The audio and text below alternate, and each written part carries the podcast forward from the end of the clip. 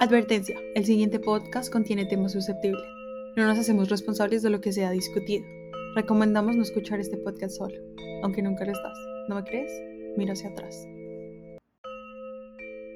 ¿Por qué nos atrae la Ouija?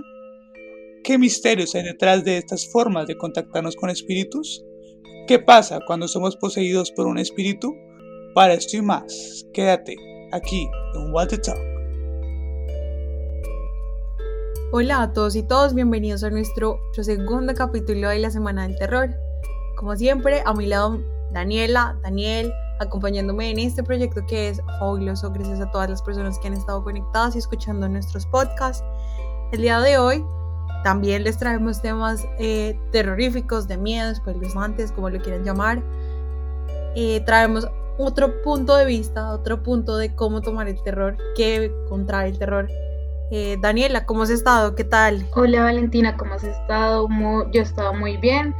Eh, siguiendo con esta increíble semana del terror, como lo dices, vamos a tomar un poco más eh, ya el tema de cuando buscas el terror por tu cuenta, cuando te quieres acercar a esos fenómenos y cómo hacerlo y cómo a través de ciertas cosas lo puedes hacer y las consecuencias que esto puede traerlo.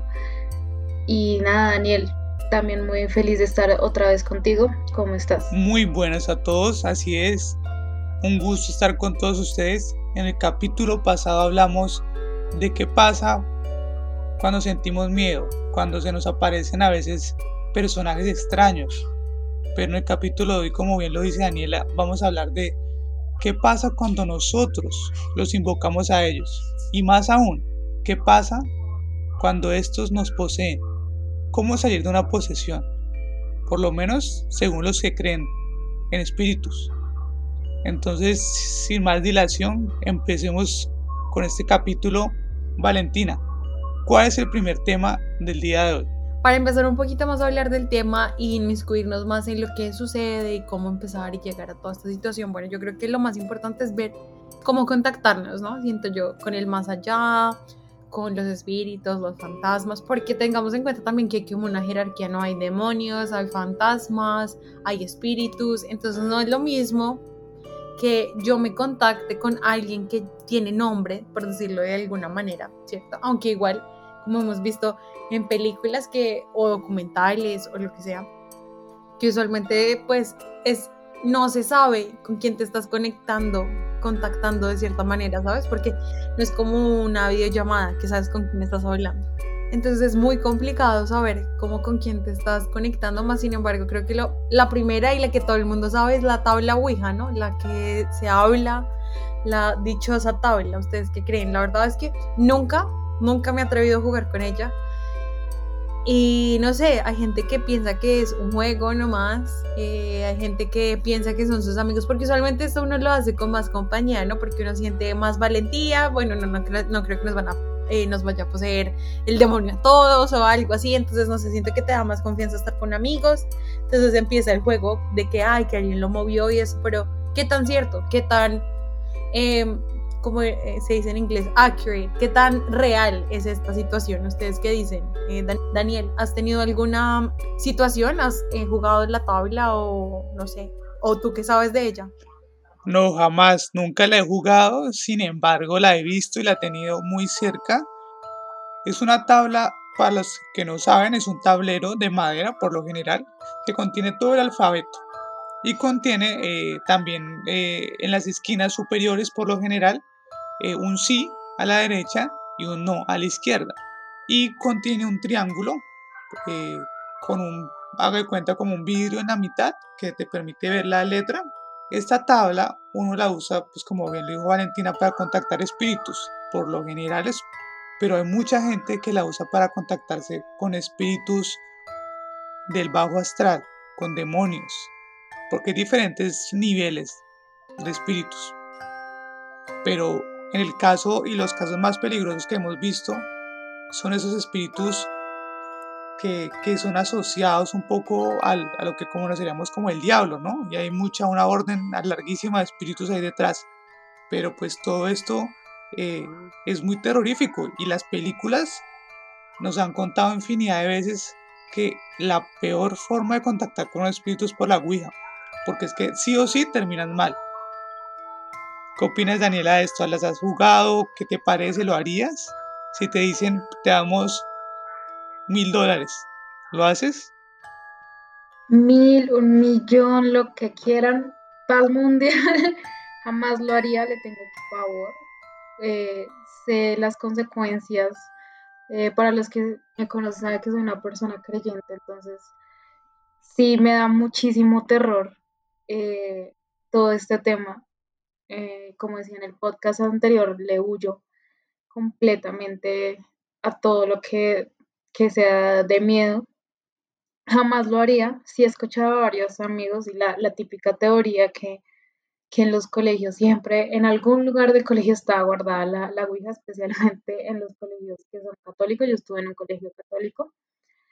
Eh, entonces era como el tema de, de que, que la, la Ouija estaba en el, en el, colegio.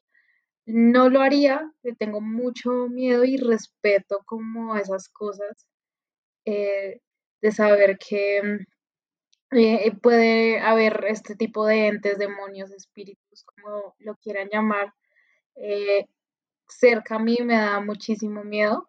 Entonces, eh, nunca la he visto, nunca me he acercado. Espero jamás tener contacto con, con, un tipo de, de, juegos como este. No sé, la gente que lo hace si es muy valiente o muy tonta. La verdad, si les gusta eh, llegar como a ese extremo de ver este tipo de cosas paranormales. Sí, no, y la verdad es que este es como, bueno, no sé, la verdad es que siento que también mucho de lo que se sabe es por medio de las películas, porque siento que ellos tienen que hacer un poco más de investigación para que las películas sean más reales, que dejen esa parte ficción, ¿sí? Que es por lo que ahorita el, el cine y las películas, los filmes de terror son tan aclamados por la gente, porque tienden a ser muy reales, como muy concisos con la información, eh, no balbucean con el saber, ¿sí? con explicar, con darle como esta, como saciar esa necesidad de información de estos temas que son tan complicados. Siento yo también que es importante saber ok, listo, bueno, entonces se jugó en la tabla y bueno, empezamos a ver como este tipo de personas que empiezan a tener como este tipo de actuar, ¿no? Que es algo diferente al usual. Pero entonces también hay diferentes tipos de demonios, ¿no? Eh, leyendo un poco más, hay demonios que son, o demonios, no sé cómo decirlo, la verdad, eh, que son como de baja escala, ¿no? Pero entonces ya empezamos a hablar con demonios como Lucifer, que todos sabemos quién es Lucifer, un ángel caído, una persona que decidió retar a Dios y cayó del cielo, del reino de los cielos. Eh, también está, es que hay demasiados, yo creo que está, eh, son tantos, eh, muchos teólogos han hablado de ellos, Asmodeus, Astaroth, Azazel, Balaam, Behemoth. Y la verdad es que me da muchísimo miedo estar nombrando estos eh, nombres porque en realidad estoy sola en mi casa en este momento. Entonces no sé qué tan beneficioso para mí sea decir todos estos nombres. Pero sí. Hay uno, Valentina, hay uno, Valentina, te interrumpo, que es el, uno de los más fuertes, de hecho, y es eh, Belcebú, que traduce el Señor de las Moscas. Básicamente, es uno de los demonios más fuertes es de los que, eh, de los que la, gente lo perturba más y cuando alguien está poseído eh, es muy fuerte el tema porque es muy difícil sacarlo, pues eso es lo que dicen ellos. Entonces es importante también, eh, digamos que las demonólogos, como se llame, ellos diferencian todo ese tipo de demonios hasta que no se descubren cuál demonio es el que te poseyó, pues es imposible sacarlo porque eh, así es la, la, manera como, como, como se maneja todo este mundo. Un caso personal es cuando mis personas allegadas, mi papá, mi hermano murieron, mi casa se infestó de moscas y sin ninguna razón alguna, ¿sabes? O sea, eh, las personas que saben, mi mamá es obsesiva del aseo. Entonces, es, era muy raro ver que las moscas llegaran y usualmente las ventanas de donde yo vivía en ese entonces no se abrían mucho porque era muy alto el apartamento y tenemos gatos, entonces se caían. Hablando un poco más de eso, tiene algo de sentido y siento yo que también em, el hablar de estos temas atrae, atrae el sentido de que estamos como más receptivos a que, a que algo suceda, como que algo sucede, como que algún fenómeno llega a estar ahí y no le damos explicación. Entonces, como yo contaba la vez pasada, usualmente yo estoy sola en mi apartamento, pero a veces escucho algunas cosas y es gracioso porque lo que yo les contaba la última vez es que en este apartamento donde yo vivo, bueno, en donde yo vivo ahorita, una persona cometió un suicidio. Entonces es como que tú tratas de darle una explicación. Entonces ahí él no sería un demonio, él sería un espíritu, un fantasma.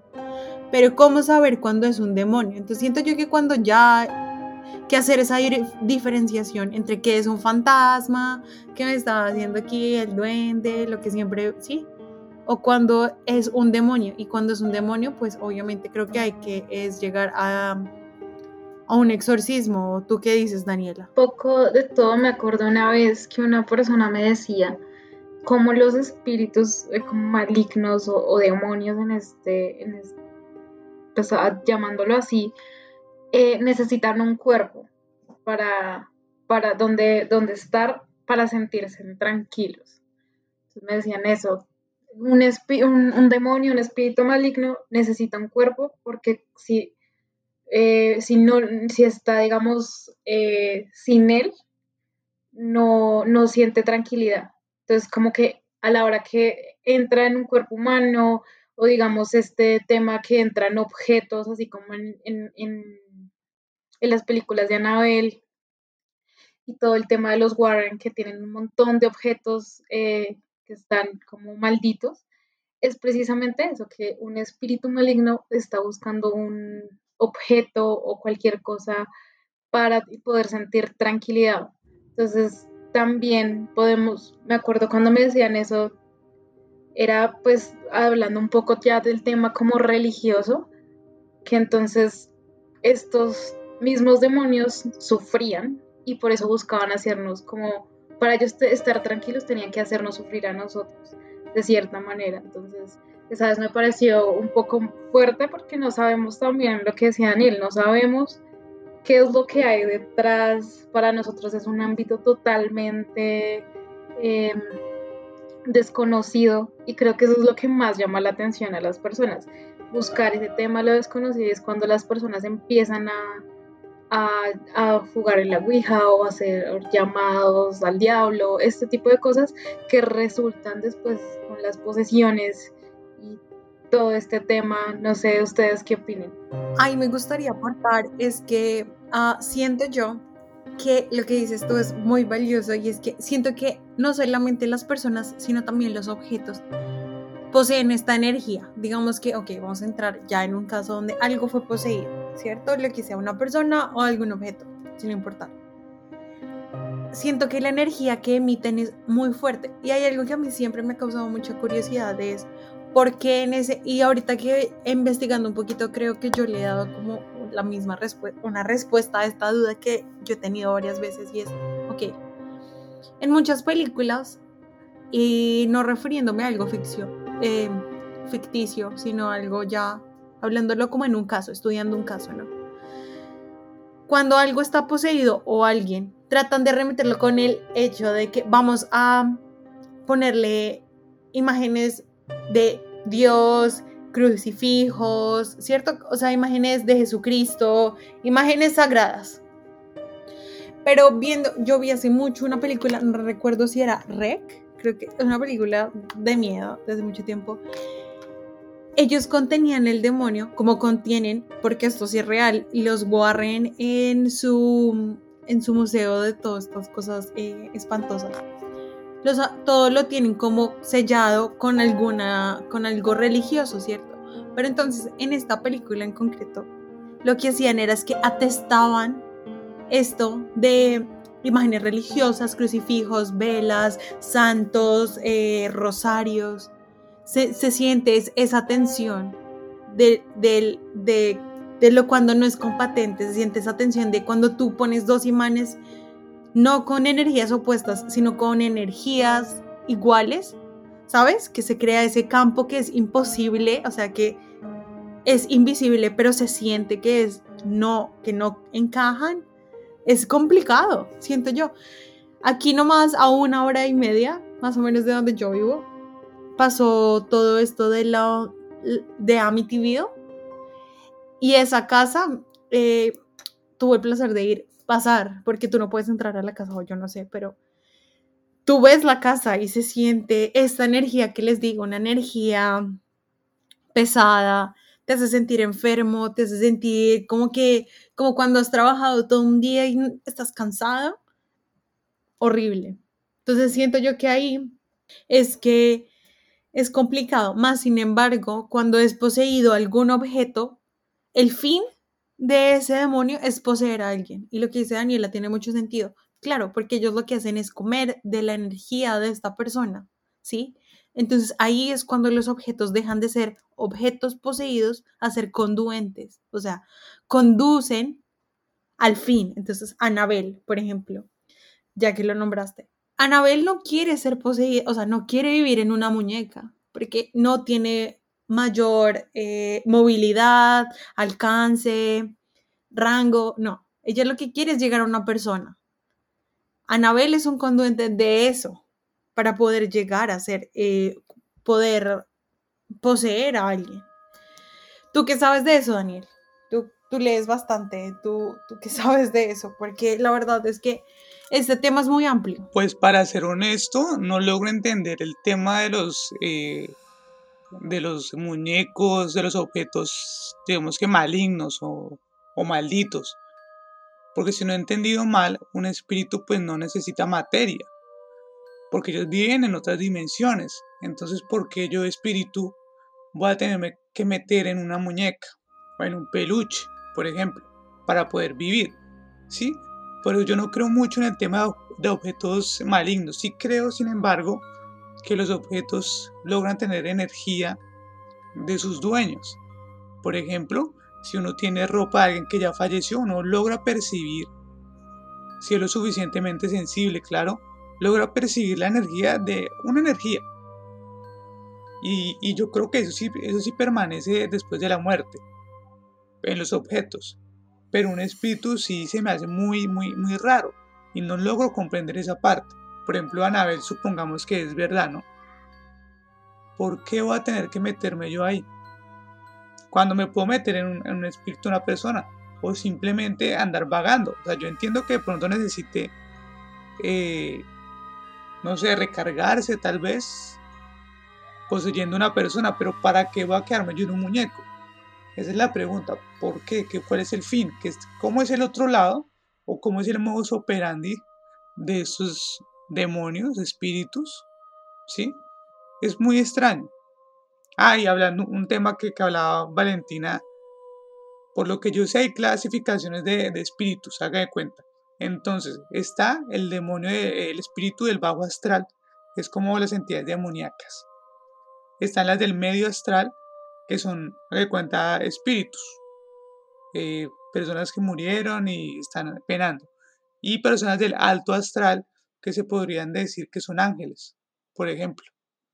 Porque también si existe lo malo, el demonio, también tiene que existir ángeles. O algo positivo, no sé. Entonces esa clasificación también es muy interesante tenerla en cuenta para poder indagar qué está pasando al otro lado. Sí, Daniel, como yo te decía, es para que una persona sea poseída, el demonio tiene que haber estado en algo en lo que esa persona pueda conectarse con la energía que tiene es, el demonio. Por eso lo que yo te decía es que los objetos tienden a ser conduentes para una posesión. ¿Sí? Ahora bien, la tentación, por decirlo de alguna manera, o la posesión, siempre eligen el tiempo propicio. Cuando llega la soledad, el silencio, cuando estás en tu momento más íntimo. Y es por eso que ellos llegan a personas que son muy creyentes, porque las personas creyentes tienden a tener su tiempo de intimidad con Dios, el silencio. Y esto pasó, y desde lo que hablaba, por ejemplo, Emily Rose, que es un tema eh, es un caso muy um, sonado.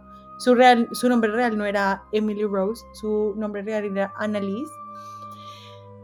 Esta persona era una persona muy creyente, iba a la iglesia, era una persona muy devota, cumplía sus sacramentos, oraba, rezaba, porque orar y rezar son dos cosas completamente diferentes. Y ella empieza a tener visiones. ¿Cuándo ocurren estas visiones? Cuando ella está rezando, cuando ella está hablando con Dios, cuando ella está transmitiendo el mensaje de Dios. Entonces ella empieza a tener estas visiones y ella habla con su mamá, que también es una persona completamente creyente, y le dice, hey, estoy viendo cosas que no son normales. Veo visiones cuando estoy rezando y esto. Ahora, ya una vez el demonio tiene la persona como focalizada, esta es la persona, ¿sí? Aquí es cuando empiezan a ocurrir los, los pequeños cambios en las actitudes de las personas. Entonces, Annalise eh, dejó de comer, se arrancaba, se, rasguñaba, se autoflagelaba, se hacía daño, pero entonces ese no es un daño que uno se quiere hacer, ¿sabes? Tú no así pones tu mano en la estufa porque sabes que te quemas. Esta, el demonio lo hacía por placer, por el placer de verla a ella sufrir. Entonces lo que decía Daniela es muy cierto, siento yo, que es de que trata de alimentarse de esa manera, ¿sí? El idolatrar a Dios lo que hace es poner en una posición de desventaja a la persona que es poseída, ¿sí? Pero todos sabemos que, o todos hemos visto que la solución para salir de una posesión es por medio de la oración, por medio de la Biblia por medio de un padre, por medio de alguien que esté ahí guiando el momento espiritual. Entonces, ahí es lo que te quería explicar, Daniel, porque los objetos son tan importantes en el momento de la posesión. Ahora, eh, no sé, tú, Daniela, yo sé que tú sabes, todos hemos estudiado un poquito eh, sobre esto, entonces, no sé, tú dime también un poco, bueno, lo que decía Valentina, ¿no? El tema de la religión y siento que es muy curioso que la mayoría, no, no digo en su totalidad, de casos registrados de este tipo de cosas que suceden, los registra la Iglesia Católica. No hay más registros o son muy pocos de otro tipo de creencias o así sean los mismos cristianos, luteranos, protestantes, casi no hay. Entonces me parece muy, curioso eh, que eso suceda tanto y en la iglesia católica. Entonces ahí es cuando uno llega a cuestionarse como qué es lo que sucede especialmente ahí para que este tipo de espíritus, este tipo de demonios, busquen esas personas, busquen esta religión. Digamos, lo vemos con el tema de la monja en la película, que cómo mostraban cómo a través de, las, de la iglesia católica y todo. Entonces, es un tema muy fuerte sin tener que ofender a nadie, no queremos, eh, no, sino que son los casos registrados y lo que decíamos nos basamos como en lo que hemos visto en las películas, lo que hemos leído y también como este, la Iglesia Católica se ha centrado también y tiene personas expertas en el tema, el tema de los exorcismos, de que llegaron, que hay una población que está sucediendo algo y va una persona especializada. Eh, una vez escuchaba, no sé muy bien del tema porque la verdad no soy católica, escuchaba de una persona que había tenido una posesión por un niño que quería que hablar con su madre después de que había fallecido, intentó jugar la Ouija y hacer ciertos pactos eh, como con el diablo para poder comunicarse con su madre. Y el, el, caso lo contaba una chica que era médico porque decía que la familia lo lleva a la clínica pensando que de pronto tenía convulsiones y él cuando llega a la clínica él empieza como a levitar. Y, y entonces ella decía, en el tiempo que me pasó esto, no había muchas cámaras, estábamos en una zona rural, y eh, intentaron hacer todo lo eh, todo el, eh, hablando en el tema médico, decía, le poníamos analgésicos, le poníamos anestesia, todo, pero la persona se mantenía como en un estado, levitaba, se golpeaba, intentaba golpearnos, decía la chica, y decía que llaman al cura como del pueblo si no estoy mal, esta historia de, de una chica en Venezuela. Llaman como al cura del pueblo y le dice que no, que él no puede hacer eso porque él no tiene la experiencia y que tiene que hablar directamente por el caso tan específico del chico, tiene que hablar directamente con el Vaticano. Y pasan varios días donde el chico lo tenían en un hospital encerrado en un cuarto, donde le daban estos como eh, ataques o cómo se manifestaba este espíritu y los médicos sin poder hacer nada, entonces les daba muchísimo miedo. Y eh, llega una persona especializada desde el Vaticano, entonces me parece muy curioso cómo toman todo el tema de los exorcismos y es un tema muy, muy complejo y muy, muy curioso en lo personal. No sé, Daniel, tú que sepas un poco del tema. Sí, en el, de hecho en el Vaticano hay toda una liga, no sé si se llama, liga, pero hay todo un montón de sacerdotes exorcistas. Por ejemplo, eh, si uno quiere, eh, si uno tiene un paciente, llamémoslo paciente, ¿no? Si uno tiene un paciente, un feligres que tiene un exorcismo, aparentemente, que está poseído aparentemente, y lo lleva a una iglesia católica, por lo general, ¿no? Eh, ellos tienen que primero pasar una autorización al Vaticano y un sacerdote autorizado por el Vaticano que haya hecho el curso de exorcista en el Vaticano es la única persona que puede como tal practicar un exorcismo y esto se hace después de un montón de pruebas que no tenga esquizofrenia que por ejemplo por ejemplo una, de las formas de detectar si esa persona eh, no está enferma o sea que no es una enfermedad mental y efectivamente es una, posesión demoníaca es que por ejemplo levite, porque viola las leyes de la naturaleza. Entonces es el primero. Segundo, que hable idiomas eh, antiguos y que obviamente la persona no tenga ningún conocimiento en idiomas. Entonces que no se termine hablando por allá, no sé, arameo, una lenguaje, un lenguaje muerto por ahí, Babilonia, cosas de ese estilo. Uno diga, eso ya está muy extraño. Que hable, bueno, que hable en lengua, lo que decía anteriormente. Que tenga eh, eh, una fuerza extrahumana. ¿Sí? Entonces más o menos esos son los pasos que usa la iglesia. Pero sin embargo, los, digamos que las posesiones o el tema de los demonios no inició con la iglesia católica. Esto viene de los judíos, incluso viene desde, los de, desde la Mesopotamia, hace mucho tiempo. Por ejemplo, para los judíos, el primer demonio, que, ah, bueno, aparte de Lucifer, eh, la primera persona como tal que, terminó siendo un demonio fue Lili, la primera esposa de Adán. A Lili la desterraron. Porque Lilith, y acá viene un poco la historia, fue también creada desde el barro, igual que Adán. Entonces por lo cual era igual a Adán. Tenía una cierta autoridad. Entonces en ese sentido, Lilith empezó a preguntarse por qué yo estoy acá, por qué yo no puedo salir, por qué yo tengo que obedecer a este Dios, en fin, todas esas cosas. Y terminó siendo desterrada. Y por esa razón dicen que Dios decidió formar a Eva de la costilla de Adán para que ésta fuera sumisa siempre, porque pues recordemos que pues eh, machismo en la iglesia, eso viene de la época de atrás. Entonces, esta fue, esa fue la forma de, un poco de Dios decir, voy a controlar a Eva y que se siempre subyuga a Adán, creándolo de la costilla de Adán para que sea como él y no de la misma forma que se creó Adán, que fue por el barro. Entonces digamos que Lili fue la primera. Entonces cuando un hombre o una mujer eh, en, hace muchísimo tiempo, hace unos 3.000 años, tenía una enfermedad, tenía no sé, cualquier problema, decía que estaba poseído por Lili. Porque, y Lilith pues eh, fue el primer demonio, entonces ya se hablaba de posesiones desde la antigüedad. También los babilonios hablaban de ese tema de, los, de las posesiones.